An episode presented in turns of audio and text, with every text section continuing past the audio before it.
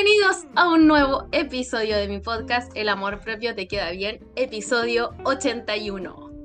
Mi nombre es Danieli Plate, me puedes decir Olivia también, como tú quieras. Y bueno, yo soy psicóloga, estoy realizando terapia psicológica, me puedes seguir en mis redes, en Instagram, arroba olivia.plate y arroba el amor propio te queda bien. Hoy día me encuentro con mi amiguita y colega Javiera López. Javi, ¿cómo estás, amiga? Oye, sí, sí, ya esto ya, ya esto llegó para quedarse. Sí, me encanta. estamos, por Zoom, estamos por Zoom grabando a la distancia. Oye, sí, pues yo escuchando el episodio 80, 80, Eh, sí, me, me, claro, dije, qué impresionante nosotras cómo sabemos eh, cumplir lo que nos proponemos. Así que esa es la moraleja, fíjate. Me encanta. Nos, nos comprometimos a esto y aquí estamos. Aquí estamos. Por ti, por mí, por todas nosotras. Por todas nosotras. Oye, sí, maravilloso, porque, bueno, la Javi está en Suiza, yo estoy en Chile, y, no, me encanta porque cuando la Javi se fue, nosotros eh, nos comprometimos a grabar todos los días sábados en la mañana y lo hemos estado cumpliendo. Así que estoy muy contenta por eso, amiga. Me encanta además esta modalidad, como que amo la tecnología porque nos ha servido un montón. No, muy. Oye, ¿y sabes lo otro que yo pensaba? Eh, también eh, pensando en como todo esto de, de, lo que hablamos también el otro día de la sincronicidad, ¿te acuerdas? Sí. Y de cómo hay puntos de encuentro entre las personas y por qué las personas eh, se vuelven tan significativas en algún momento también de tu vida. Y yo decía, pero es heavy porque, claro, tú dices, yo estoy en Suiza, tú estás en Chile, pero igual nosotras estamos unidas por incluso eso. ¿Por qué? Porque para ti, la, una de las personas que tú dices que te transformó, te transformó, te sanó, que tú decías que era tu, tu mentora de, oh, coaching de imagen y ella vivía acá en Suiza. Sí. Y obviamente también mi corazoncito que está en Chile también. Entonces, e, igual, aunque estemos separadas, bueno, nosotras seguimos siendo amigas, pero aparte, punto aparte, y que suma, es que tenemos ese, esos puntos de encuentro, puntos en común que Suiza significa algo para ti y por supuesto que Chile significa un todo para mí también. Sí. Increíble, ¿eh? No lo había pensado así, pero tienes razón. Sí, amiguita. Em, bien bonito, oye. Bien bonito. Bien bonito, oye. No, yo estoy súper contenta de que sigamos grabando. Además que a las chiquillas les gusta que grabemos juntas. Se ríen. Se ríen, lloran. Todas las emociones. Sí, todo junto. Nosotros somos como la montaña rusa de este Oye, Spotify. Y hasta en, es verdad, hasta en un mismo episodio pasamos por todo todas las emociones. Por todas. Oye, amiga, preséntate. Ay, ¿qué les puedo contar? Ay, aquí les digo, ay, mi vida. No, aquí, aquí estamos, yo soy la mejor amiga de Evangeli, ella. Sí, verdad. Eh, sí, mi amiguita, somos como sisters. Sisters. Nosotras. Sí. Y eh, psicóloga, eh, potenciadora de actitud, Así que aquí estoy para apoyarlas también a, gestionar su vida con esa chispa y entusiasmo que, nos da la actitud, ¿cierto? Así que también voy a aportar aquí mi, granito de arena a este podcast hermoso que construiste tú, amiga. Así que estoy haciendo estas terapias online, tengo los talleres y hoy día también me considero una gran aprendiz porque antes estábamos hablando off the records, que estoy como súper abierta a aprender también acá donde estoy. ¿Cachai? Así que en eso está. Muy bien, amiguita. ¿Y si te quieren contactar para terapia psicológica o para comprar tus cursos? ¿Cómo lo sí, está todo en, en, Instagram, porque yo ahí tengo también el, el, link como que te lleva a otros links. no tengo página web, pero estoy arbolito. Está ahí también con todos los servicios que está en Instagram en javilopez.actitud. Bien. Ya, así que ahí me pueden contactar latinas de todo el mundo y también voy a empezar con las terapias en francés. Así que Très bientôt, regio. va commencer en français. Regio, regio, ya contacten la chiquilla, no se van a arrepentir. Ahí tienen terapia psicológica, eh, también tienen eh, cursos para potenciar tu actitud, así que a darle nomás. Ah, importante que atiendes solo mujeres, ¿cierto? Solo mujeres, sí. Ya, adultas. No adolescentes ni niñas, solo adultas.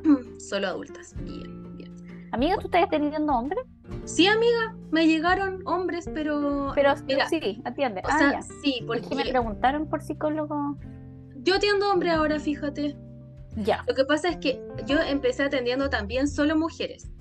Pero curiosamente, fíjate que por el podcast, que también yo lo decía en el episodio pasado, que el podcast nació como un proyecto para apoyar mujeres es que lo escuchan hombres y también em, la comunidad LGBTIQ más, y me encanta. Y ha sido como súper inclusivo, como que ha llegado a muchas partes, y de ahí me han contactado hombres. Y ahora me contactó una persona trans, así que estoy demasiado feliz porque estamos llegando, pero ampliando público, llegando a muchos lados, estoy pero muy feliz. No, y además esta persona está en Japón, así que de verdad, ah. como que digo, y tengo otra persona en Estados Unidos. Entonces, estamos internacionales, amiga. Me encanta. Ay, qué top, me encanta. Sí, amiga. Estamos ampliándonos, así que no, con todo. Con quien quiera aquí, pues, o sea, bienvenido a escuchar el podcast, a tomar terapia, em, lo que quieran.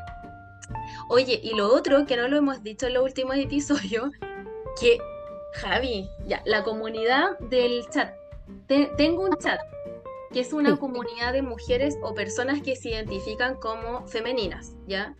No binarias y femeninas. Porque es específico como, es un grupo seguro donde las mujeres se pueden expresar, cuentan todos sus temas, decepciones amorosas, eh, problemas en el trabajo, con su cuerpo, de todo. Y tengo un chat que se llama El amor propio te queda bien, que es hermoso, que yo no sé cómo agarró tanto vuelo, Javi, no sé si hay cachado, que la última vez éramos 300 y hoy día estoy mirando acá, somos 443 participantes. ¡Wow! En una semana subieron ciento y tanto. Amigas que yo no sé cómo. Pero, bueno, ¿cómo se pueden unir? En una comunidad hermosa. O sea, ustedes pueden creer que en una comunidad de 443 personas el grupo se autorregula solo. Yo no cierro los comentarios, nunca. los cierro solo cuando hago encuestas para que no siga bajando, o sea, subiendo. Y mm, una sola vez que me tocó cerrarlo por comentario ofensivo y la persona se fue. Le, pedí amablemente que se retirara porque no pertenece, no, no, no era el espíritu del grupo. No. Eh, ofender ni nada de eso, así que chao, chao nomás pero fue una sola vez en este grupo se creó en diciembre, de diciembre hasta ahora, o sea, lleva siete meses. Oye, se apoyan un montón y se escuchan, se dan consejos y lo otro es que hasta comparten material de interés. Y comparten libros, comparten como perfiles de personas que les han ayudado. No, es súper bonito el grupo, de verdad que es muy lindo. Así que si se quieren unir, eh, me escriben a Instagram arroba olivia.plate y yo les mando el link para unirse, porque de verdad que es una comunidad súper activa. Ahora están escribiendo, de hecho están mandándose audio, mandándose libros. Así que me pueden. me encanta porque se mandan fotos así como mi outfit del día. ¿Qué les parece? ¿Me veo bien o no? ¡Sí, qué lindo! Ay, que mira, me compré este labial, les se los recomiendo. O sea, desde eso hasta terminé con mi pololo, no sé qué hacer, me siento pésimo. Escúchenme, sí. ¿Qué hago? Por favor, no tengo amigas, necesito a alguien que me escuche, hasta eso. Entonces, de verdad que es muy lindo. Y por otro lado, hacemos em, clases mensuales de algún tema de salud mental o de asesoría de imagen. Ahora la Caro, que es, es, es clienta tuya de un curso y es paciente mía de psicoterapia, se ofreció hacer un curso para las emprendedoras de manejo de finanzas, que es ingeniero Ay, qué topísimo. Oye, eso todas las emprendedoras lo necesitamos. Todas, así que ahí... Pero la única forma de enterarse es entrando al chat. Es entrando al chat porque es exclusivo. Y ahí el 4 de... No, a ver... el martes, creo que es martes 4. Eh, vamos a tener, sí, martes 4 tenemos la clase. Después voy a hacer otra clase de asesoría de imagen con una colega mía que también es mi paciente, que es asesora de imagen. Vamos a hacer un, un taller gratis, es todo gratis. Y después, ¿sabéis lo que se me ocurrió, Javi? Que no te lo he comentado. Eh, te lo voy a comentar ahora. Estoy enterando ahora aquí en el Te estoy enterando ahora. es que quiero hacer jornadas de conversación que sean más informales. O sea, no como los talleres. Ah, lo vi, lo vi en el chat. Ya, que para que me acompañéis también, porque, eh, o sea, tenemos talleres que son formales, con PowerPoint y todo el cuento, como una masterclass. Pero aparte de eso, quiero hacer conversaciones, o sea, jornadas de conversación, por ejemplo, y relacionadas con el podcast. Supongamos, eh, vamos a hablar de la autoexigencia. Entonces vamos a conversar de la autoexigencia, a ver cómo ha sido tu experiencia y ahí nosotros aportando desde la psicología también. ¿Qué puedes hacer para esto? Como una jornada de preguntas también y, mm, como un tema pero más informal, como para que interactuemos más. ¿Te tinca? Me encanta, y aparte que a ellas también les encanta, pues, cómo interactuar. Me gusta, es que ya. que no sea, lo que yo te entiendo de esto es como que ya no es como tú presentando como experta o alguna invitada que tú tengas no presentando como experta, sino que es como. Eso. Tal cual, como que estuviéramos cada una en su living, nos tomamos un tecito o lo que quiera tomarse y eh, conversábamos de esto que, que obviamente tienes estos distintos puntos de vista, claro, desde la ciencia, desde la psicología, pero más distendido, más como que estuviéramos conversando cada una su libro. sí, porque es lo mismo que hacen en el chat, que es como, hoy chiquilla, terminé con mi polo, que son muy típicos. Eh, o no sé, mi marido de 10 años se fue con otra, también pasa. Eh, ¿Qué hago? Estoy súper... Entonces como ya, chiquilla, miren, hoy día vamos a hablar de la ruptura. Ya tráiganse su, su pisquito o lo que quieran, picoteo y vamos a conversar. Entonces nosotros podemos aportar desde la psicoterapia también, eh, como lo que nosotros también hacemos con los pacientes, como hay personas que no pueden pagar una terapia, entonces eh, decirles como, mira, puedes, puedes hacer esto, te recomendamos esto, mandamos un libro, mandamos material y que sea más informal, claro, no como experta, porque eso igual lo podemos seguir haciendo, como una masterclass pero aparte es como ya, ¿hacen qué? Conversemos de este tema. Este tema se ha tocado mucho en el chat, así que conversemos. Y como darnos un espacio más, no en el chat, sino que, que nos veamos todas. En... Verse las caras. Mm. Sí, porque además como eh, muchas, muchas, muchas entran y me dicen, es que yo no tengo amigas. Y le digo, pero métete al grupo porque vaya a tener amigas. Y salen amigas. Salen, sí, salen a carretear y todos se han juntado. Sí, no, y se hablan por interno y es como el otro día, una paciente. Una paciente, ah, ya, que tenía un problema. Entonces, otra de las chicas del chat le escribía así como todos los días, así como, oye, ¿cómo estás hoy día? ¿Cómo te has sentido? A ver, pero bien, ya, como que te apoyan un montón, entonces, y es sin ninguna obligación. Ni de nada, ni de pago, vuelvo a repetir, porque siempre preguntan, ¿y cuánto hay que pagar? No, nada, no hay que pagar nada. Tenéis que estar con las ganas de, pertenecer y, yo les recomiendo que silencien el chat, porque si no se van a volver locas. Porque acá rato hablan, pero es muy, un chat muy activo, muy, muy, muy activo. No, pero está, está bacán, está bacán ese chat. yo, yo estaba en otro que esto de, los, de los conversatorios ¿Mm? eh, es algo que además también, eh, ustedes saben que nosotros con la Danja nos gusta mucho el tema de evidencia.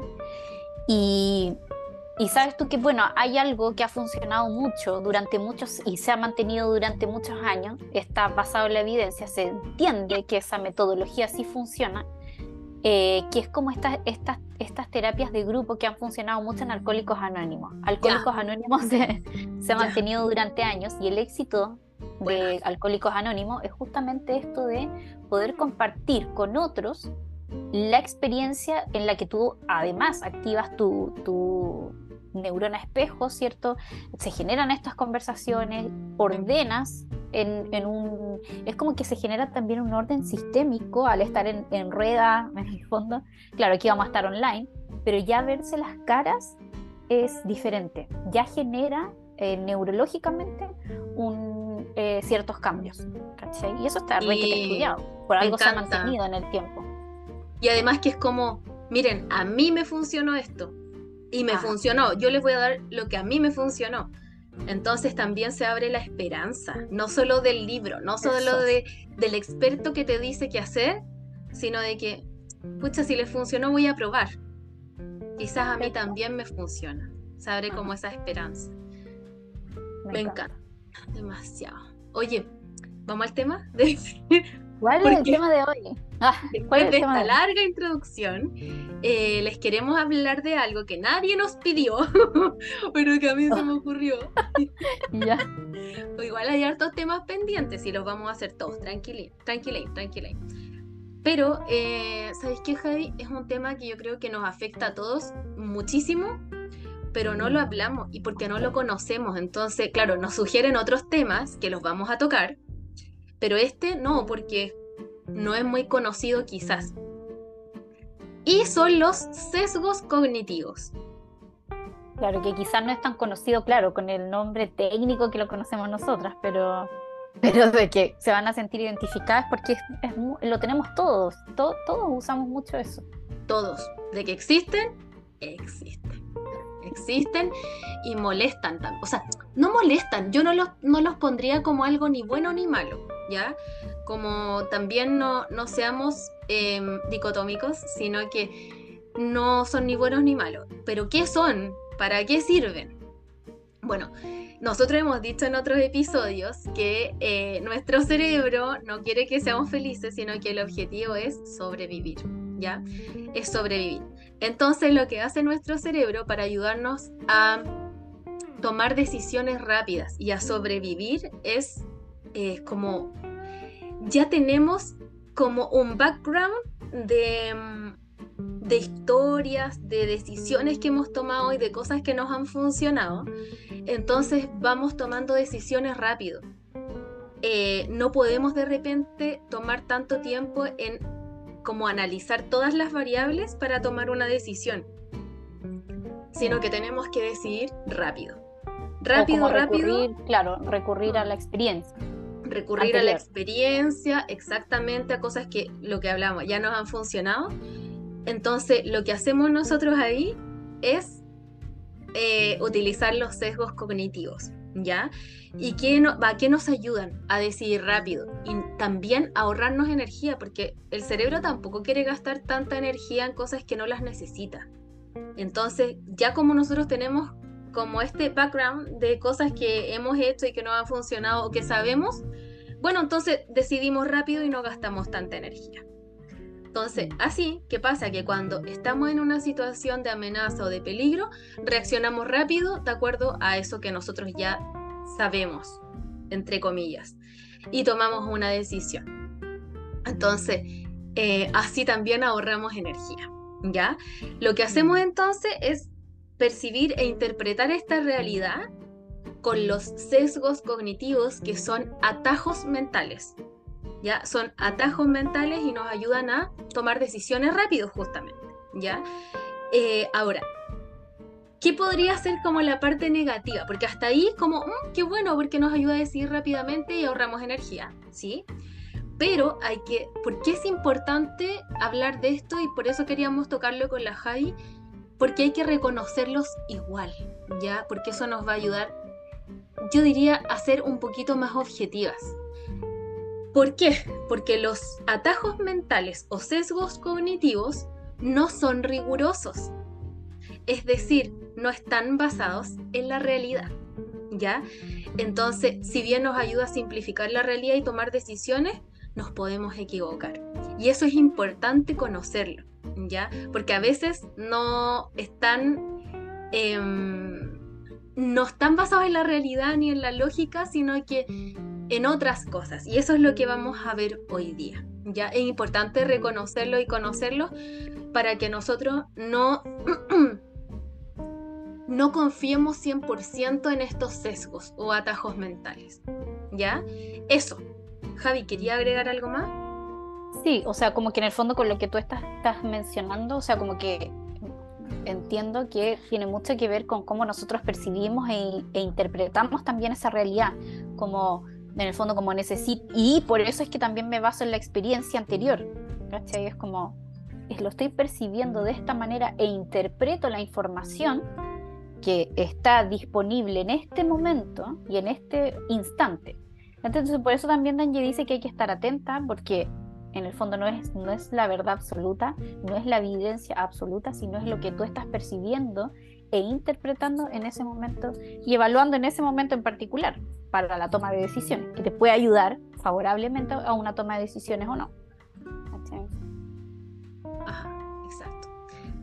Entonces, a ver, ¿qué eh, ejemplo? Oye, son como 200. En, en, en, en, castellano, ¿cómo sería la cuestión? En castellano, ya. Sí, porque hasta ahí como que ustedes dicen, ¿y qué, ¿de qué están hablando? ¿Qué es esto de los atajos mentales? Como un poco. No sé. Quizás no se lo pueden imaginar, pero la verdad es que lo hacen todos los días, estoy segura. Lo hacemos. Uh, lo hacemos. Lo hacemos, lo hacemos. yo bueno, pensaba, bueno, después te voy a decir, después, ah, pero paréntesis paréntesis para decirlo después, pero hay un sesgo que usamos incluso nosotras como profesionales. Ya, sí. Pero ¿sabéis lo que hemos hecho? Y de hecho lo hemos dicho en otros podcasts. Ay, como muchas, muchas. Ya, pero muchas. Eh, es que yo te he dicho. dicho, Javi, lo hemos dicho. Yo te he dicho. Oye, Javi, es que estoy sesgada. No puedo ser objetiva.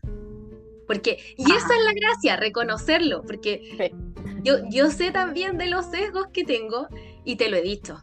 O sea, como, sí, igual, por ejemplo, no, si baila bien, pero ni, ni tanto, ya, pero Javi, sabes que estoy sesgada. Estoy sesgada porque como no le tengo buena, entonces voy a encontrar que hace todo mal. Entonces no puedo ser objetiva. Eh, y eso es reconocerlo. Es bueno reconocerlo.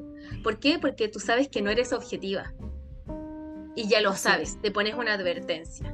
Eso es muy bueno, te da ventaja. Entonces, eh, lo que vamos a hacer hoy día es ver, a ver, lo que alcancemos, porque son 200 sesgos cognitivos. Te da ventaja como en el sentido de, gestionarlo mejor y tomar una mejor decisión. Sí, y saber que a lo mejor, sabes que no puedo ser objetiva, ayúdame, por favor, trata, ayúdame a ver la realidad un poquito Otro más punto de vista. Sí, porque yo sé que hay reencuadrar un poco. No estoy bien, claro. Entonces vamos a, ver los que alcancemos y si no, si les gustó el tema, nos dicen. ¿Cuántos decís tú que hay? Mira, 200 aproximadamente. Ay, Dios mío, señor. Eh, Oye, pero mira, igual me hace sentido, ¿ah? porque una, entre, claro, entre las distorsiones cognitivas, entre las ideas irracionales, entre estos sesgos, imagínate, 80.000 pensamientos diarios, ya está, estudiado. Sí, sí, sí. 80.000 pensamientos diarios. Ah, oye, Javi, espérate, hasta 90.000 en personas ansiosas. Ay, no, imagínate ya. Entre 60.000 y 90.000 pensamientos diarios, que todos tenemos. No, no, no, no la gente loca, no la gente que se lo pasa. Nosotros todos. todos, todos, todos, nosotras igual. Oye, y del 80% de esos pensamientos además son sesgados, negativos. Son basura. son basura, como dice la literatura, pensamientos. Me hace sentido que decir 200 y tantos. Sí, mira, hasta hace poco tiempo habían 175 estudiados, pero han, han ido aumentando y ahora se ha llegado a 200. Entonces, vamos, vamos a tratar de hoy día hablar al menos, no sé, los que alcancemos. Los que alcancemos y ya saben. La Ya, si manos a la obra. Si les gusta el tema, nos dicen y podemos ir eh, haciendo otros episodios, quizás no tan seguidos, pero de repente meter ahí distorsiones cognitivas y vamos para completarlo. Digo yo. Uh, ya, manos a la obra. Oh, vamos. Ya, Javi, dale, habla tú de alguno. Oye, nosotros la semana pasada más hablamos de uno, po. ¿Cuál? que eh, el de sesgo de confirmación. Que te acuerdas que te decía, cuidado con diagnosticar, cuidado con diagnosticar, porque uno tiende, y yo daba el ejemplo que sí soy. Y uno tiende, tiende, incluso, no sé, cuando leís tu horóscopo, y capaz que leyendo, le pusieron el título Tauro, pero capaz que copiaron y pegaron el de Géminis, no tengo idea, pero te vaya a sentir identificada igual porque tienes ese sesgo de confirmación que en el fondo tiende a favorecer, y yo les decía, si justamente se encontraron con alguien, tienen un vínculo con alguien que tuvo un comportamiento manipulador parecido a lo que nosotras describimos la semana pasada, ah, no, esto es. Van a tender a interpretarlo y a confirmar esa realidad como que, ah, esto le viene. Esto viene a confirmar justo, justo lo que yo creía. Esto viene a confirmar mi hipótesis. Entonces, ese es un sesgo de confirmación. se llama el efecto Forer, de hecho. Y, y sí, por eso le va bien a los horóscopos, porque y si tú lo veis, es como, porque dicen, o sea, cualquier, cualquier cosa que digan le puede servir a cualquier signo. Porque es como, hoy día te puede ir bien, pero también te puede ir mal. Alguien te tiene mucha envidia.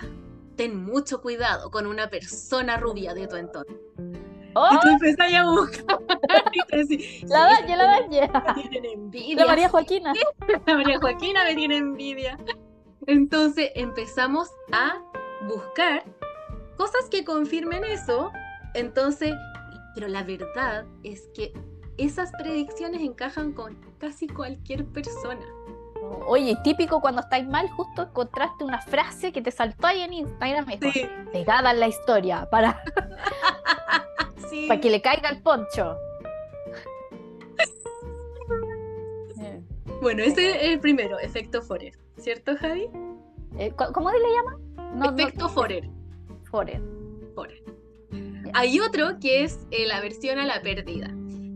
Y este sesgo es como pasa mucho, por ejemplo, en puede ser en personas que apuestan o en personas que invierten, mm, por ejemplo, eh, y tiene que ver con considerar que es más, o sea, se le da más importancia a la pérdida que a la ganancia. Suponte que yo voy a invertir plata en fondos mutuos, ¿ya? Y me dicen, puede perder o ganar 100 mil pesos, ¿ya? Entonces ya, yo voy y me arriesgo. Pero si yo gano los 100 mil de, esos intereses, por ejemplo, yo no me voy a alegrar tanto, no lo considero tan relevante, tan importante. Pero si pierdo 100 mil, para mí va a ser mucho más terrible y más importante esa pérdida que el ganar 100 mil. Entonces, pese a que son la misma cantidad, son 100 mil pesos, la ganancia no se considera tan importante ni relevante, pero la pérdida sí. Entonces, como una aversión a la pérdida. Prefiero no perder los ahí le- 100 mil, no perder los 100 mil, pero, o sea, aunque no gane tanto. Entonces están esas personas que son menos arriesgadas, por ejemplo, en el juego o cuando tú vas a invertir plata. Entonces, como eh, tiene mucho más impacto psicológico la pérdida que la ganancia, aunque sea la misma cantidad. Claro, Es- porque le estáis poniendo como una valoración también ahí. Sí, Como sí, qué sí. terrible es la pérdida, por eso es la palabra como aversión.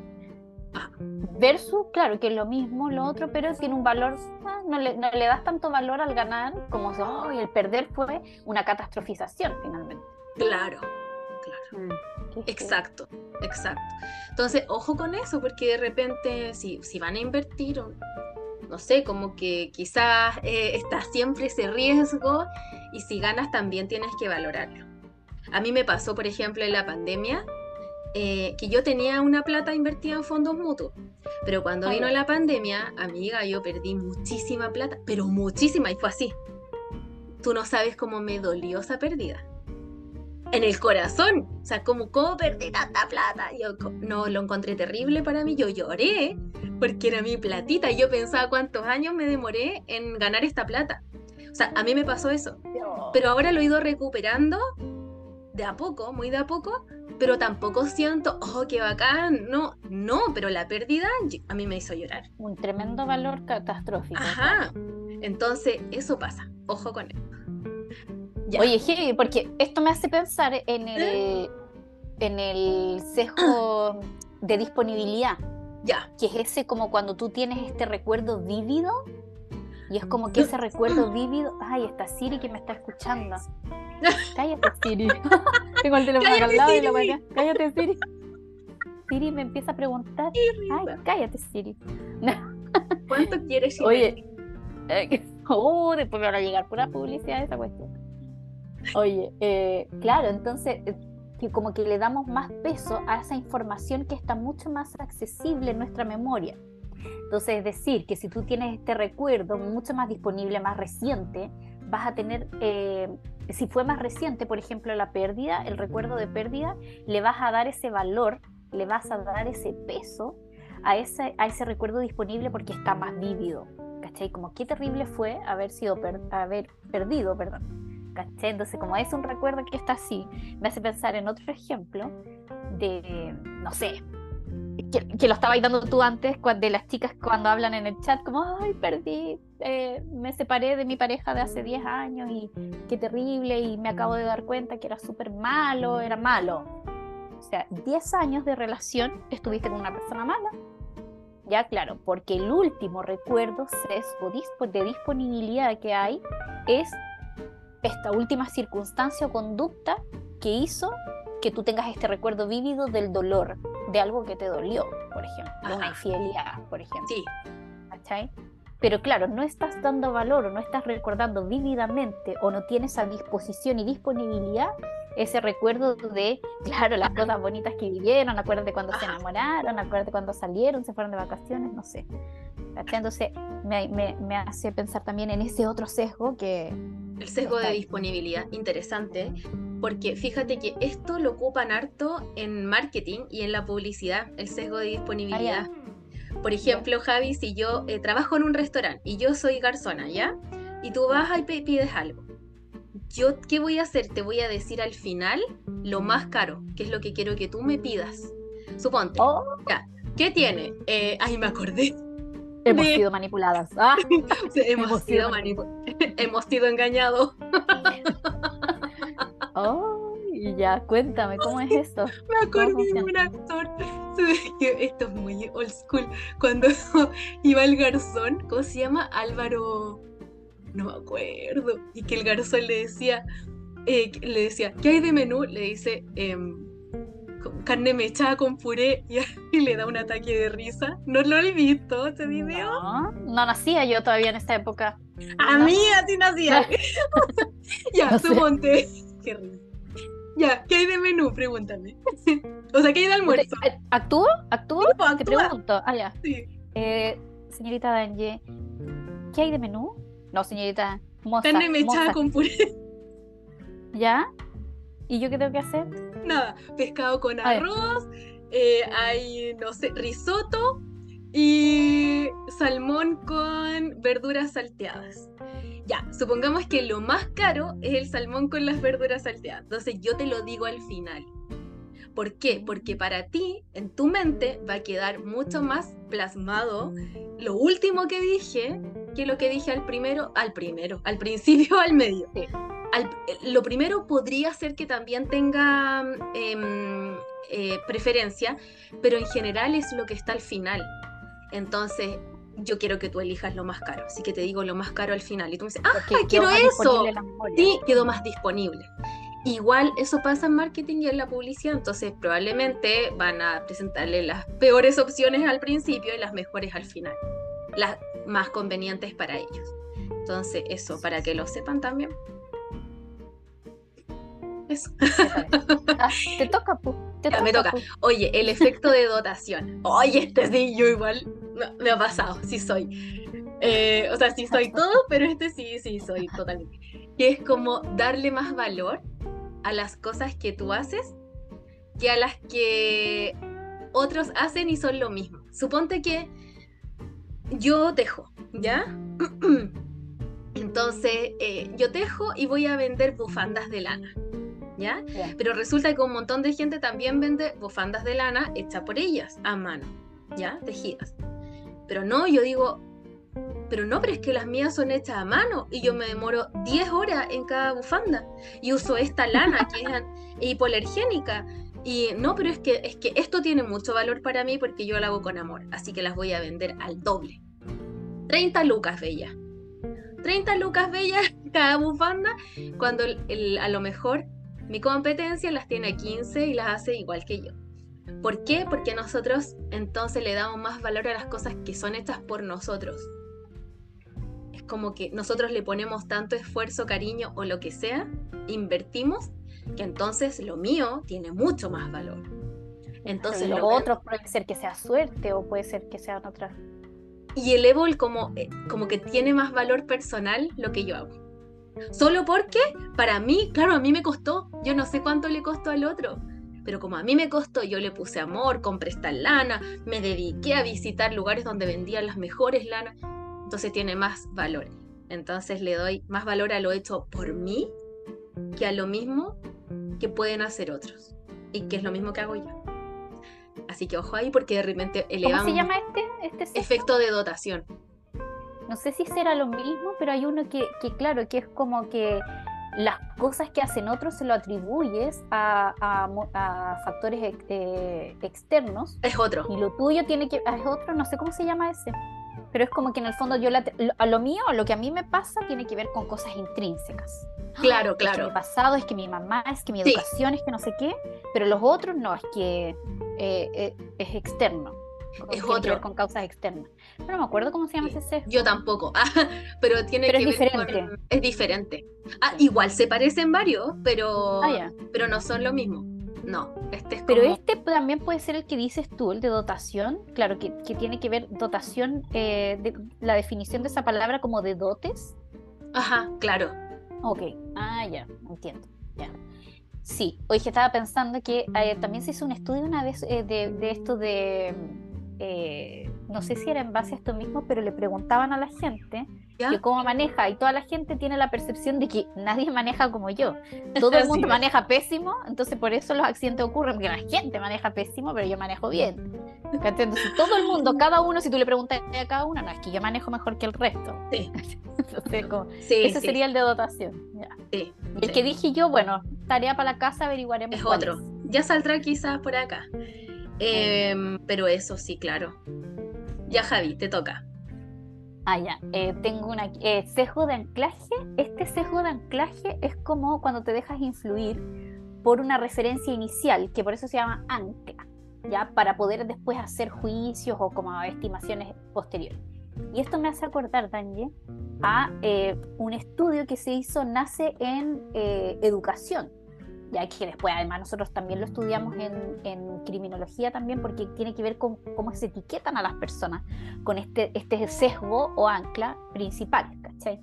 Entonces el estudio era como, el, perdón, el, como el experimento era, le decía al profe, así como yo te digo, o, no sé, nosotras mismas, yo te traspaso una paciente, ponte tú, entonces yo te digo, oye, pero eh, esta paciente trátala con pinza o con cuidado, no sé qué, y hacían este ejemplo en, lo, en los colegios. Y le decía, este cabro es súper desordenado. Y le ponían la etiqueta, pues entonces yo te digo a ti que va a llegar a hacer la clase, oye, este cabro es súper desordenado, no hace caso nunca, siempre se equivoca, el cabro rebelde, inmenso, todo, las tiene todas. y te digo, y en cambio este otro cabro, no, la María Joaquina, la D'Angeli, seca. Mira, responde todo, participativa en clases, ordenada, tiene sus cuadernitos todos ordenados, ¿cachai? Te, te pongo una idea ancla respecto de alguien.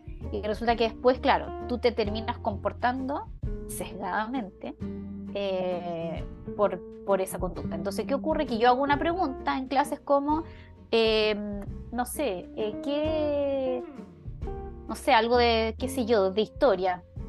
Y, te pregunto, le pregunto al desordenado y es como, oh, viste, se queda callado, no tiene idea. Como siempre, pues como siempre usted no responde. Voy a decir, voy a preguntarle a alguien que sí sabe. Señorita D'Angeli Plate, ¿qué sucedió, por ejemplo, en la historia de Chile, no sé qué? Y tú respondes. Entonces, claro, después se hizo el experimento contrario y que fue como que se le decía esto a los profes, pero un profe terminaba comportándose diferente con el chico desordenado, el que no sabía nada, y le decía, bien, muy bien, lo estás intentando. Y ahí se cambiaban estos sesgos, ¿cachai? Pero es impresionante, es como un poco cuando, claro, le pones etiquetas, estigmas eh, a las personas y te vas quedando con esa idea de prejuicio. Increíble ¿eh? lo que nos puede afectar socialmente. Heavy. Heavy. Por eso es importante conocer estos sesgos porque estamos sesgados y esto lo hace el cerebro, como les decíamos al principio, para ahorrar energía. Sí, en, cierta medida nos ayuda a tomar decisiones rápidas, pero no siempre van a ser las mejores. Eh, y ojo que esto nos puede afectar a nivel personal, a nivel social, a nivel laboral, de pareja, de todo tipo de relaciones.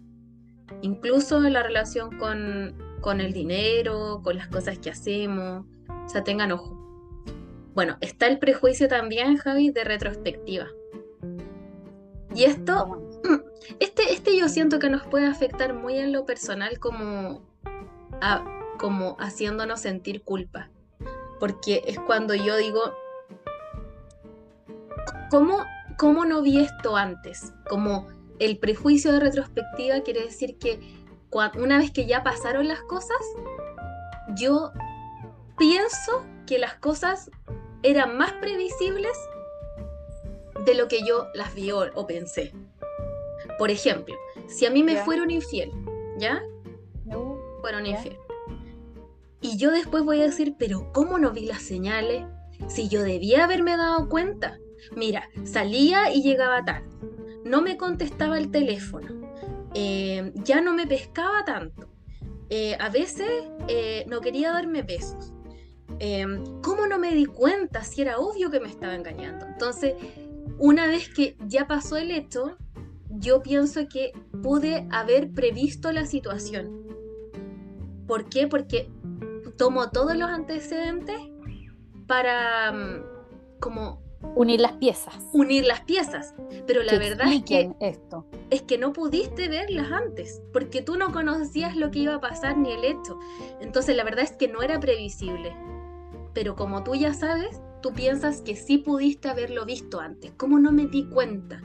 Y eso te puede llevar a la culpa. Entonces, ahí ojo con eso, porque lo más probable es que si no lo viste es porque no lo viste. No, no.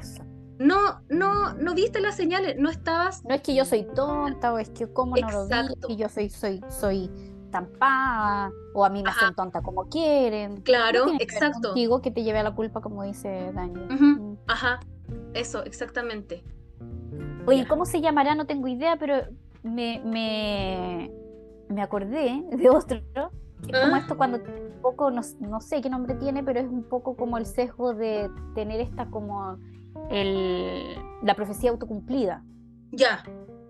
Y que en el fondo es como, si yo sabía que esto iba a pasar, yo sabía que, que, que, me estaba haciendo infiel, yo sabía que él me, me, me, me iba a cagar, yo sabía. Y claro, en el fondo no, no, tiene que ver con que tú seas adivina o que tú eh, tengas la capacidad de, de, predecir el futuro, sino que las profecías autocumplidas, y e, e, ese sesgo, que no tengo idea cómo se llama, pero sí por lo menos ese es el, nombre técnico de, de, cómo, cómo buscas esa explicación, ¿cierto? Y es que a veces tú te terminas con, ¿por qué se va más con la amante? Y yo ya lo descubrí, ya me dijo que él no iba a juntarse más con ella y otra vez se sigue juntando con ella y él y yo sabía que seguía juntándose con ella. Sí, pero es que tú, según tú lo perdonaste, pero seguiste haciendo show todos los días. ¿Y de dónde vienes? ¿Y dónde estás? Y te reviso el teléfono. ¿Y a qué hora vas a llegar? Y no sé qué. Mm, entonces al final por consecuencia, la otra persona termina yéndose a los brazos, entre comillas, de alguien que se hace menos show y no sé qué, y se cumplió algo, pero por una cosa más, más eh, circunstancial de cómo se fueron dando las cosas en ese sistema, ¿cachai? Pero no tiene que ver con que tú sabías porque sabes leer el futuro. Porque tu conducta es, un, es, algo que no tengo idea cómo se llama. es que tu conducta ayudó a que se cumpliera esa hipótesis. Y no es que uno quiera que se vaya con la otra, pero es que como yo ya tengo metida esa hipótesis de que se va a ir con otra, entonces hago cosas para que se vaya con otra. Cuando se va, ¿viste? Yo te dije, Javi, yo te dije que se iba a ir con la otra. Sí, pero tú, a ver, analiza tu conducta, no la ves. No, yo no hice nada, si yo siempre fui igual. Mentira. bueno, y ahí volvemos a ese de que, claro, lo mío tiene que ver con factores intrínsecos y lo de los otros, ah, no, pues él, es el que se deja llevar por, por, por un, par de pechugas, por ejemplo, que es la, típica. Exacto. Bueno, muy relacionado con uno que tú dijiste antes que este, Javi, es el efecto halo que a mí me encanta el efecto porque creo que este eso me hace pensar en la canción de Beyoncé. Halo, Halo. Puta que canto. Ya. pésimo. Canto pésimo, amiga. Oye, he cantado la psicología nomás, por favor. en hartos podcasts. Deja de cantar. No. Halo. Ya, eh, mira, el efecto Halo eh, se trata se trata de, oye, pero esto lo hemos visto. Les voy a dar un caso que es muy curioso. Eh, porque este yo creo que lo hacemos muchísimo, muchísimo, muchísimo.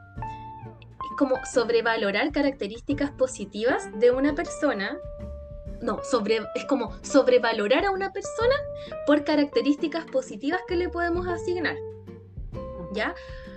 Por ejemplo, mira, algo súper común es cuando una persona es muy bonita, muy atractiva, y tú empiezas a sobrevalorar y agregarle otras características positivas sobre eso. Suponte, una mujer muy bonita, eh, Megan Fox o Scarlett Johansson, ¿ya? Scarlett Johansson. No, pero es que Scarlett Johansson es hermosa, y además de hermosa, es que actúa demasiado bien, actúa demasiado, es muy talentosa. Y además canta bien. Y he visto cómo baila, es que además baila bien y se viste bien. Es tan elegante, es tan y además inteligente, porque mira, y además es bondadosa, hizo esto. Entonces, de distintas cosas que hace, yo empiezo a sobrevalorar. Eh, es como que a partir de una característica, que es muy bonita ella, empiezo a agregarle otras cosas positivas. Y también al revés, si una persona a lo mejor no es muy agraciada, yo puedo no considerarla tanto. Sí, pero no es para tanto, tampoco tan bonito, tampoco, tampoco tan inteligente, tampoco, tampoco cocina tan bien, ¿no? Javi, ahí nomás. Como que el efecto halo hace que como que, justo como el halo, imagínense como el aura, empiezo como, uff, agrandarle, agrandarle, agrandarle como características positivas a esta persona. Me acordé, mira, no tengo acá la noticia, pero me acordé con esto hay un, un tipo que asesinó a una chica, que creo que era su polola, pero es un caso que lo vi hace poquito. Y el cabro es súper bonito. O sea, físicamente es muy bonito. Tenía los ojos azules, un su pelito como con, con rulito. Muy lindo el cabro. Y pasa que en su Instagram y como que en todas las redes donde salían las noticias de él, las mujeres déjenlo libre, él no merece estar en la cárcel, es demasiado lindo para la cárcel, eh, déjenlo libre, merece otra oportunidad, defendiéndolo.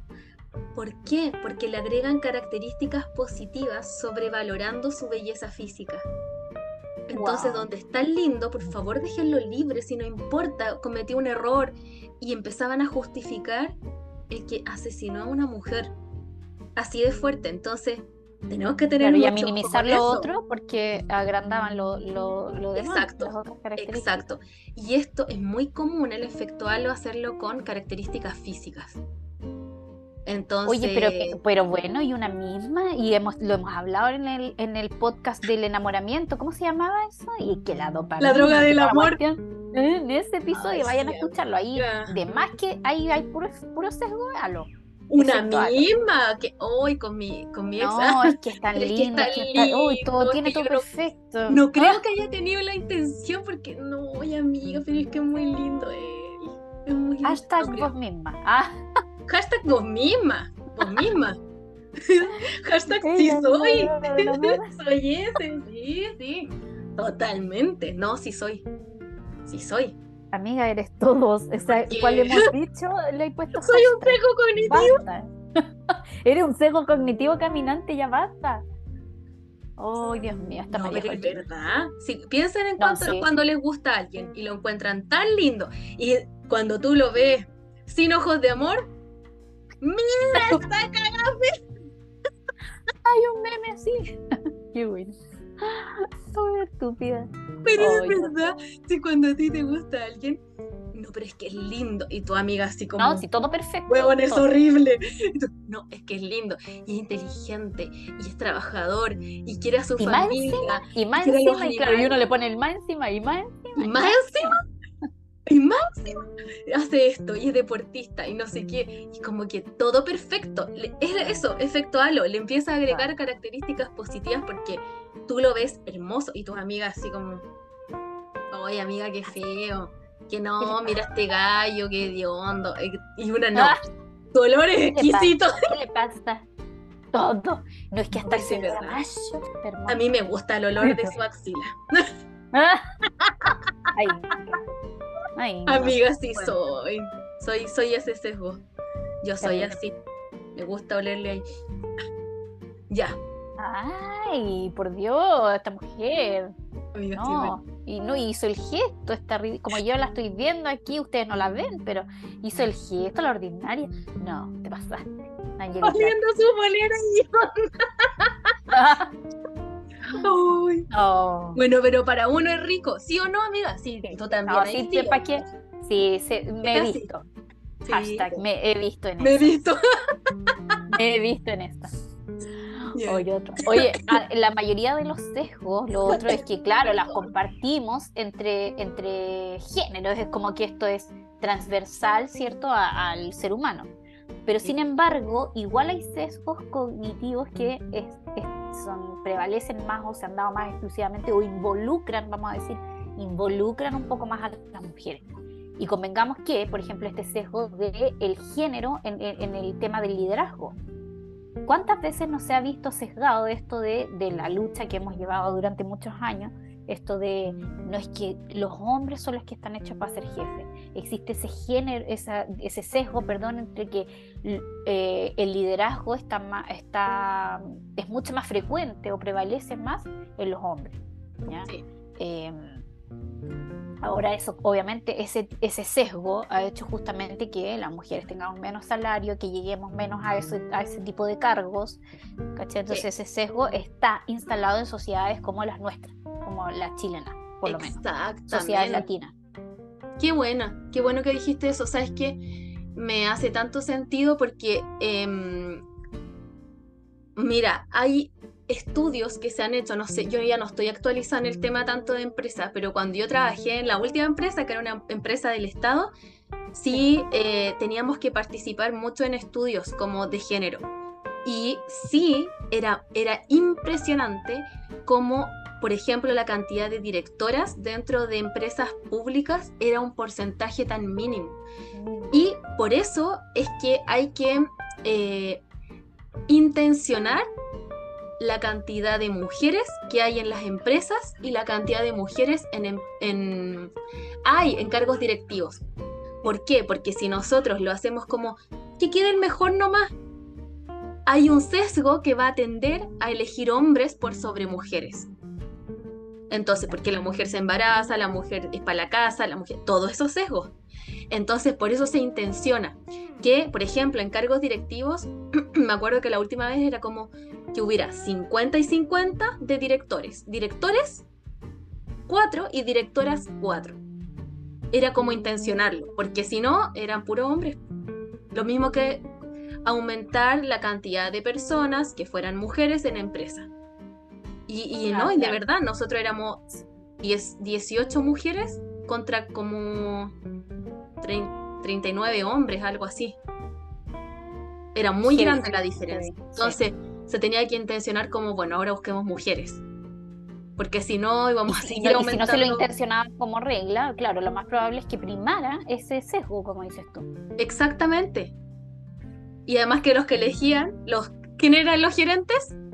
Hombres, no había, después de meter una gerente mujer. Entonces, exacto, es así, es así. Bueno, oye, hay otro sesgo que es el del punto ciego. Y fíjate qué interesante, que este sesgo es creer que uno no está tan vulnerable a los sesgos cognitivos como otras personas. Sí, pero a mí no me afectan tanto los sesgos. No, porque como, yo los conozco, esto a mí no me pasa. A ti sí, pero bueno, yo que los conozco a mí no me afecta tanto. Y es mentira, a todos nos afecta igual. Lo único que podemos hacer con esto es como estar muy conscientes y decir, pucha, que estoy sesgada, Javi, este hombre no es tan maravilloso, sino que yo lo estoy viendo así, por mi sesgo. Pero no es que sea así en la realidad. Entonces, eh, a todos nos afectan. Aunque los conozcas todos, bueno, nosotras mismas también nos afectan. Entonces nosotros estamos como Javi, pero si no es real, mira, abre los ojos. es como, por favor, abre los ojos y velo como es. Oye, espera, Javita, sigue si querés, pero me traen el almuerzo. Tengo que ir a buscarlo. Espérame. Ay, ya es hora de almuerzo. Sí, espérame. Oye, yo, yo voy a seguir. Ah, ya, sigue, sigue. Yo voy a poner. No, no, porque me desconcentro. Pausa. Ya, sigamos. Ah, ya, pues, eh, bueno, yo voy a seguir con otro de que involucra, nos involucra más a nosotras, mujeres. Y es Ah, ya. como este del sesgo de que se genera este efecto de la abeja reina. Ya, a ver Es como cuando las mujeres estamos en posiciones de como de liderazgo, justamente hablando como un poco con el sesgo este de anterior, y es como este sesgo de la abeja reina que es como que tú no dejas o claro, no dejas que otras mujeres también avancen a esos puestos, ya sea por competencia o eh, un poco como, claro, desalientas la promoción de las otras. eh, no quieres que vayan a posiciones de liderazgo porque, claro, como nos costó llegar ahí por competitividad, por un tema ya social, nos costó llegar a ese puesto. Entonces, que venga otra también a, a ese puesto, se puede ver amenazada mi, mi promoción, mi liderazgo. Entonces aquí hay espacio para solo una abeja reina. ¡Cuático eso! Acuático. Yo creo que igual hemos avanzado harto en eso eh, por lo mismo. Yo creo que, que nos hemos hecho ese espacio. eh, yo creo que se ve cada vez menos en las generaciones nuevas este sesgo. Yo creo que ha ido cambiando, lo hemos ido modificando, hemos sido conscientes. ¿Cachai? Que es lo que decías tú, que es algo súper importante, que ok, existen estos sesgos que al final igual se han ido aprendiendo eh, culturalmente y a lo largo, a lo largo de nuestra historia, eh, y yo creo que más o menos lo hemos deconstruido, ¿cachai? Y en ese sentido hemos, hemos sido conscientes, como dijiste tú, que hay que ser conscientes de que a la hora que se presenta este sesgo, gestionarlo mejor y debatirlo, ¿cachai? Y encontrar otras eh, perspectivas e interpretaciones de la realidad que sean diferentes. Y yo Ah. creo que eso es lo que ha ocurrido. Yo creo que este sesgo existía, muy marcado, este sesgo de la abeja reina, del efecto de abeja, de abeja reina, ¿verdad? pero creo que en las nuevas generaciones ya no es tanto. Creo que lo hemos sido capaces las mujeres también de irlo, de, de darnos cuenta, de debatirlo y de presentar otras perspectivas en las que nos hemos dado cuenta que cuando nos unimos potenciamos nuestro poder. Ujú. Sí, Entonces, eso está bueno. Bu- es que Ahí bueno. hay una evidencia de aprendizaje, pues viste, de que se pueden, como bien decías tú, gestionar mejor. Exacto. También está el sesgo de observación selectiva, que es como cuando nosotros solamente nos enfocamos en aquello que vamos o queremos conseguir. Por ejemplo, no sé si se han dado cuenta, a las embarazadas les pasa un montón, que van por la calle y ven puras mujeres embarazadas y dicen, uy, ahora están todas embarazadas al mismo tiempo. No, no es eso, es que tú te estás fijando en las mujeres embarazadas porque tú también estás embarazada. O por ejemplo, cuando te quieres hacer un corte de pelo, supongamos que yo me quiero cortar melena. Entonces, ¿qué? Voy a fijarme en la calle en todas las mujeres que tienen ese corte de pelo. Ahora les dio a todas por ser melena. Oye, todas, todas tienen Me melena. copiaron. Ahora, claro. Copionas. Entonces digo, ah, bueno, ya como está de moda me lo voy a hacer. O no, como todas lo tienen, no me lo voy a hacer. Pero es porque yo estoy poniendo mi foco en las mujeres con melena. Y yo te puedo preguntar, Javi, Javi, ¿te has dado cuenta que ahora todos tienen melena? Y tú me vas a decir, no, ¿no? que ver, no me he dado cuenta. Porque tú no, no tienes la atención en eso. Pero como yo estoy focalizada en las mujeres con melena, veo puras mujeres con melena. Así que también es Copiar. importante darse cuenta de eso, porque no es nuestra percepción, no es la realidad. Oye, me acordé donde dijiste este, el ejemplo de las embarazadas, me acordé del sesgo de, de maternidad, que es como que se asocia el, el rol de maternidad, o sea, como que en el fondo el rol de, de que solo las mujeres nos hacemos cargo de los cuidados de los hijos, Claro. y no pues, si la, la, la crianza es compartida, ¿cachai? Pero está ese sesgo de que la mujer es la que siempre se tiene... Yo, por ejemplo, yo ya he contado también en otros episodios que yo me crié con mi papá, ¿cachai? que en esa época, imagínate, estamos hablando de los 80, se decidió, eh, no sé si por parte del tribunal, acuerdos, acuerdos de mediación y no sé qué, y yo me quedé, nosotros los cinco hijos nos quedamos con mi papá, ¿cachai? Pero el sesgo, y, y, y heavy, que con ese sesgo de maternidad, claro, se tendía también como a eh, castigar un poco, o yo me acuerdo de haber recibido comentarios así como, bueno, y tu mamá los abandonó. No, no, no, Exacto. abandonó, sino que fue un acuerdo de mis padres de eh, de establecer este tipo de crianza de que, claro, mi papá nos criaba cuando estábamos más chicos y mi mamá no, se iba a hacer cargo de nosotros cuando estuviéramos más grandes. Pero heavy que ese sesgo de maternidad es como que se tiende a, pensar que solo la mujer es la cuidadora y si no está, castiguémosla. Y el hombre ayuda. ah, esa es la otra, claro, y el hombre ayuda.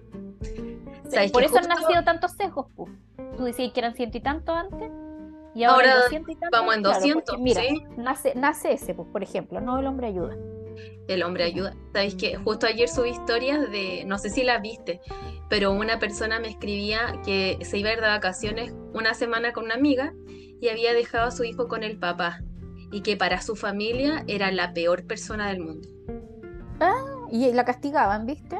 Era la peor. porque no está cumpliendo su rol porque abandonó a su hijo, como que lo abandonó por una semana con el papá, con el papá. No lo dejó abandonado en la calle o con un extraño, con su papá. Eso es un sesgo. Qué heavy, pobrecita. Y, y así es como afectan, por eso es importante reconocerlos, porque ese sesgo que podría verse como tan cotidiano, Javi, fíjate la culpa que le produce y ella ya estaba de vacaciones con su amiga pero la culpa que le achacan de abandonar a su hijo con el papá, fíjate que no tiene sentido, no tiene sentido. Pero la culpa que le achacan y la etiqueta, eres la peor. Siéntete culpable, abandonaste a tu hijo. Mira, mira todo lo que trae, todo lo que acarrea el malestar. Entonces. No, es que vi cómo se dieron vuelto ahí también las mm. cosas, claro, para, para hacerla, hacer, y, y, ella duda, es un poco como también fue, vayan al capítulo de Gaslighting, eh, al episodio de Gaslighting se parece un poco a eso, que es como doy vuelta a las situaciones para que parezca que en realidad la mala de esta película eres tú. Es ella, claro. Exacto. Mira, hay otro sesgo que es la resistencia reactiva. Y acá es que ante como la libertad de elección, cuando alguien nos dice qué hacer, hacemos todo lo contrario. Es como la psicología inversa. Ah, Oye, esta es mi mamá. Mi mamá con mi hermano. Con mi hermano chico. Puta, porque es porfiado ese cabrito. Entonces, claro, cuando mi mamá le decía, hijito, mire, eh, ¿qué cree que, porque mi hermano le decía, ¿qué crees que tengo que hacer? Mira, hijo, yo creo que tú tienes que hacer esto, tomar este trabajo. Ah, entonces voy a hacer el, voy a tomar el otro trabajo, decía mi hermano. No todo lo contrario. Entonces mi mamá, muy inteligente, empezó a jugar la psicología inversa. Le decía, no, hijo, yo creo que tú tienes que elegir esto. Ah, entonces voy a hacer lo otro. Y hacía lo que quería. ¿Por qué? Porque tenía muy arraigado este sesgo de la resistencia reactiva. O sea, hacer todo lo contrario a lo que te dicen. Si te dicen, anda por la izquierda, él va por la derecha. Tu mamá muy hábilmente eh, lo cachó que tenía ese sesgo porque este cabro lo tiene, pero así, nació con este sesgo. Entonces, claro, hace todo lo contrario a lo que le dicen. ¿Cómo? ¿Tú le enseñaste a tu mamá? Ah, tú le enseñaste. Yo le enseñé. no, mi mamá es muy habilosa. Solita, ¿cacho? Sí, sí, no, y tiene razón, es que así. Oye, y hay otro sesgo por el que nosotras sufrimos, y, sufrimos, de verdad que sufrimos, que es este sesgo de la apariencia física. Y es como que este sesgo es como que nosotros atribuimos a que la apariencia física va a influir en cómo nos va a percibir el mundo. Entonces, si yo me veo bonita, el mundo me va a percibir como em, hábil, me va a percibir como que yo sí sirvo para esto. Ah, como el efecto Voy a tener más oportunidades, claro, un poco así. Entonces, como que, ay, sí, yo voy a, voy a, en el fondo mi, el sesgo cognitivo está basado en que mi apariencia física va a ser evaluada positivamente por parte de los otros. Sí. ¿Sabes que tiene, me hace mucho sentido de un estudio de Harvard que dice que las personas nos formamos una primera impresión en 7 segundos? 7 segundos. 7. Mira, el primer estudio dijo que en 14, después en 7. Quizás después va a ser en 3 segundos. No sé si hay otro estudio más actualizado. Por tu apariencia pues, pero, mm. pero ¿por qué? Porque lo primero que vemos es el físico. La gente no ve tu mente, no ve lo que hay en tu cerebro, no ve tus intenciones. Lo que ve es tu aspecto físico. Entonces, por eso dicen que nunca hay una segunda oportunidad para una primera impresión y que tiene solo 7 segundos para impactar. O sea, dicho es un sesgo. Es un sesgo, pero es que es verdad. Fíjate por qué la gente lo hace. Ahí está. Yo, imagínate, Javi, me, me aparezco en una entrevista de trabajo pero voy muy peinadita, muy bien vestida, de punta en blanco, muy adecuada al contexto. Y ya les gusté a los entrevistadores.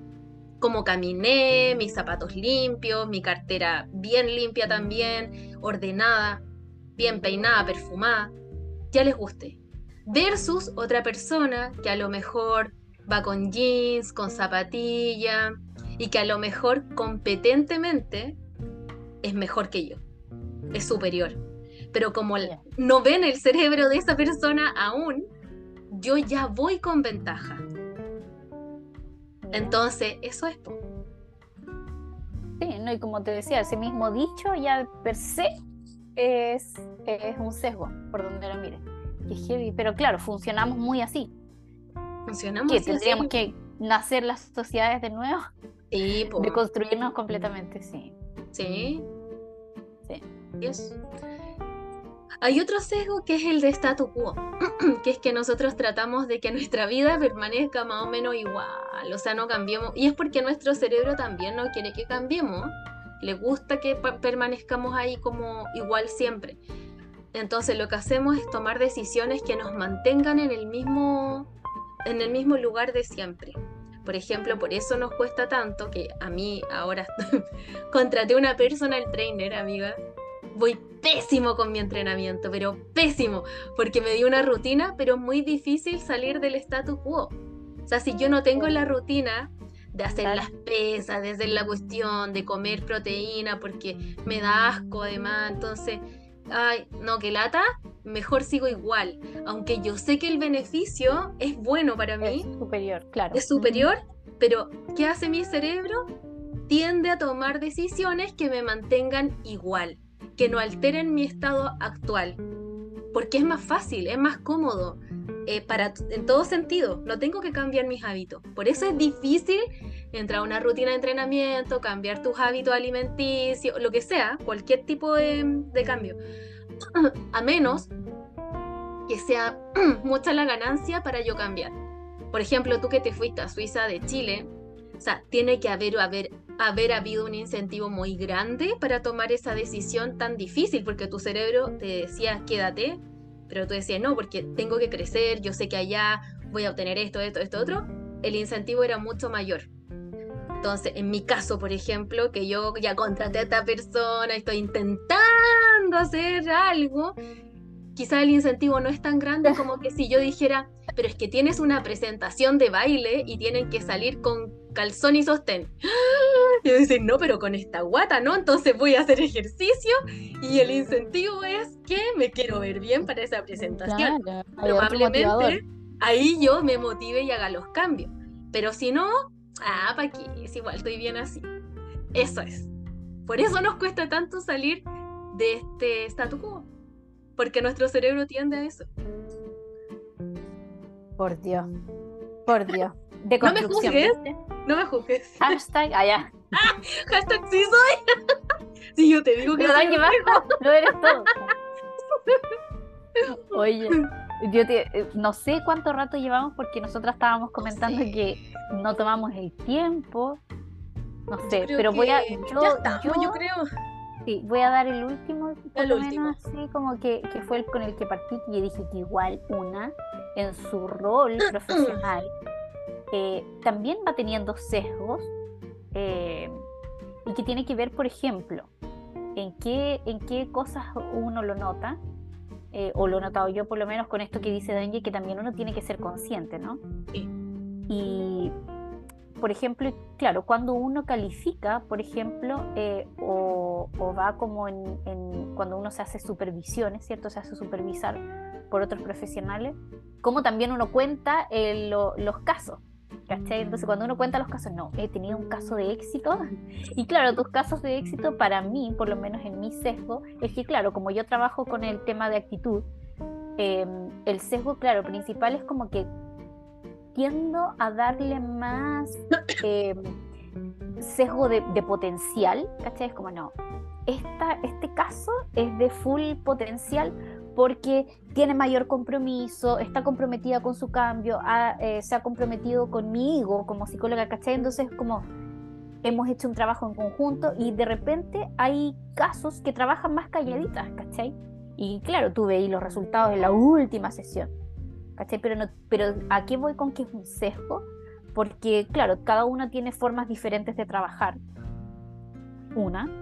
Eh, y lo otro que ocurre es que eh, nosotras tenemos que saber, bueno, y ustedes también como eh, auditoras, es que además que todas las personas son diferentes y que cada quien tiene sus propios procesos, además de eso, lo que ocurre es que, como lo hemos hablado con el tema de los sesgos, es que nosotras muchas veces tenemos como función cognitiva es el tema de atención. Y cuando hablamos de atención, es que también cuando yo estoy generando cambios, pongo más atención a las cosas que me van, por ejemplo, si yo, yo le estoy dando un, material de psicoeducación a una clienta, puede que hoy día no le haga sentido, pero puede que en tres sesiones más le haga todo el sentido. Pero yo estoy teniendo un sesgo cognitivo hoy día, por ejemplo, de que, puta, no resultó la cuestión con ella, no resultó la tarea de psicoeducación que le di, ¿cachai? Eh, pero resulta que probablemente en unas tres sesiones más sí eso ocurra. Entonces ahí es como también existen estos sesgos como de potencial, ¿no? Que unas clientas tienen más potencial que otras, o otras tienen mayor sentido de autoeficacia que otras, que sí, que puede ser y que puede depender de características personales, ¿cachai? Pero, pero ocurre, y claro, cuando uno se da cuenta de eso, justamente en estos contextos como de, de, de hacerse supervisar también, ¿cachai? Porque nosotros como psicólogos hacemos eso para justamente evitar estos sesgos, O de creer que la metodología de una es la más fantástica. Entonces nosotros los psicólogos nos hacemos supervisar cada cierto tiempo por otros psicólogos también.